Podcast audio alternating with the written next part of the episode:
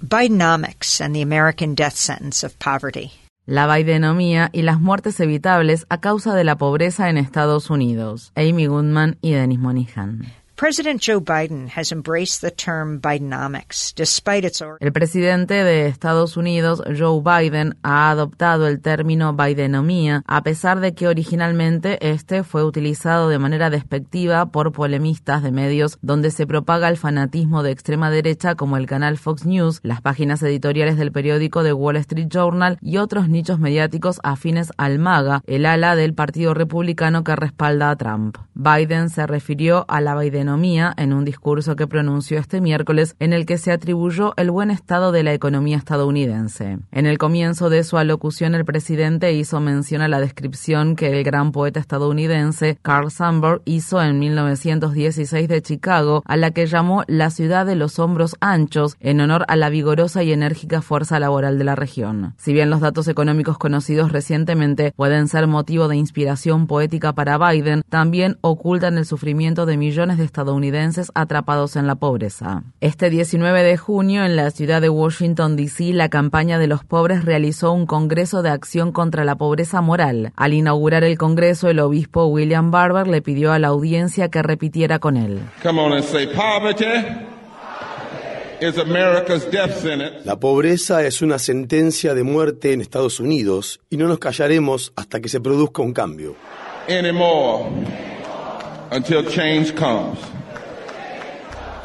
Barber acababa de jubilarse tras servir durante 30 años como pastor activista de la iglesia cristiana Greenleaf de la ciudad de Goldsboro, en el estado de Carolina del Norte. Luego de liderar las históricas marchas del lunes moral frente a la legislatura de Carolina del Norte en 2013, Barber cofundó la campaña de los pobres, que toma su nombre del movimiento impulsado por el reverendo Martin Luther King en 1968, que se vio truncado por su asesinato. Barber, cuya voz profunda y estilo retórico se comparan a menudo con los de King, aboga por una tercera reconstrucción que permita generar el poder político necesario para mejorar las vidas de las personas pobres y de bajos ingresos. La primera reconstrucción tuvo lugar después de la Guerra Civil estadounidense entre los años 1865 y 1877, momento en que las Fuerzas Armadas Federales se retiraron de los antiguos estados confederados. Esto abrió paso a un siglo de terrorismo y opresión perpetrados por los defensores de la supremacía blanca que contaron con la ayuda del grupo extremista Ku Klux Klan. La segunda reconstrucción se produjo en las décadas de 1950 y 1960 con los logros alcanzados por el movimiento por los derechos civiles. En colaboración con las congresistas demócratas Bárbara Lee del estado de California y Pramila Jayapal del estado de Washington, el obispo Barber está impulsando la resolución 532 de la Cámara de Representantes de Estados Unidos denominada la tercera reconstrucción, abordar completamente la pobreza y los bajos salarios de abajo hacia arriba. En conversación con Democracy Now, Barber señaló.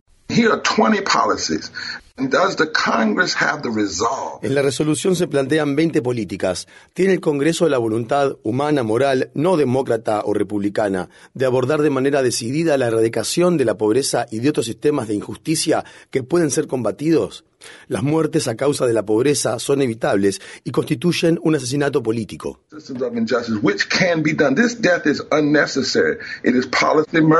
El argumento de Barber se basa en el sombrío hecho de que la pobreza es la cuarta causa de muerte en Estados Unidos. La desigualdad económica está en su punto más alto, como se detalla en las cartillas informativas publicadas por la campaña de los pobres en colaboración con el Instituto de Estudios Políticos. La riqueza de las personas multimillonarias se incrementó en 1,5 billones de dólares en los últimos dos años, mientras que tras la cancelación de los programas de ayuda financiera por la pandemia, la pobreza está en aumento. El crédito tributario por hijos redujo a la mitad de la pobreza infantil en Estados Unidos. La cancelación de esta ayuda ha sumido a 3,5 millones de niños y niñas nuevamente en la pobreza. Por primera vez, solo en la ciudad de Nueva York, más de 100.000 personas viven en refugios para personas sin techo. En la entrevista que mantuvo con Democracy Now, Barber agregó.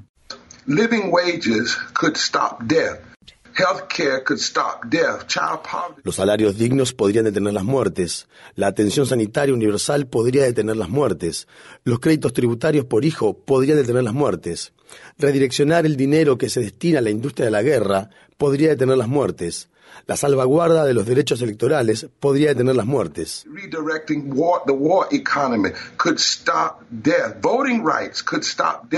Barber promueve una política de fusión que tiene como objetivo incluir a personas de diversas razas, etnias y clases en un activismo colaborativo de base.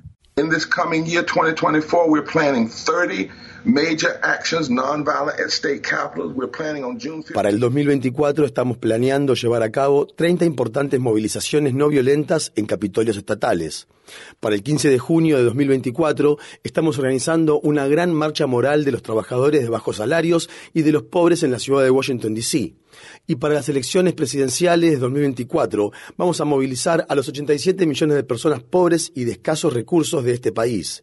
Las personas pobres y de bajos ingresos representan actualmente más del 30% del electorado en general y más del 40% del electorado en los estados disputados.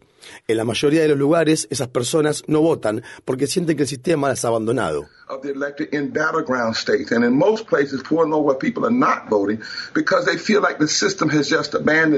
En la inauguración del Congreso de Acción contra la Pobreza Moral, Barber, al igual que Biden, evocó a otro reconocido poeta estadounidense, Henry Wadsworth Longfellow, y recitó versos de su poema El Salmo de la Vida. Esta obra poética incluye una de las premisas de Longfellow, actuar para que cada amanecer nos encuentre más lejos que hoy. En el mismo libro que contiene el poema Chicago, Carl Sandburg, quien creció en la pobreza y defendió a la clase trabajadora a lo largo de toda su vida, incluyó otro poema que aborda los constantes ataques contra los trabajadores y el poder que tienen las masas cuando son movilizadas. Sandburg escribió, Yo soy el pueblo, la muchedumbre, la multitud, la masa. ¿Saben que todas las grandes obras del mundo las realizo yo? En el siglo que transcurrió desde que se publicaron estos poemas de Sandburg, el pueblo estadounidense se ha levantado muchas veces para exigir cambios. Los próximos años no serán diferentes. Que sea como el obispo Barber y quienes comparten su causa reafirman en cada mitin. Siempre hacia adelante, nunca hacia atrás.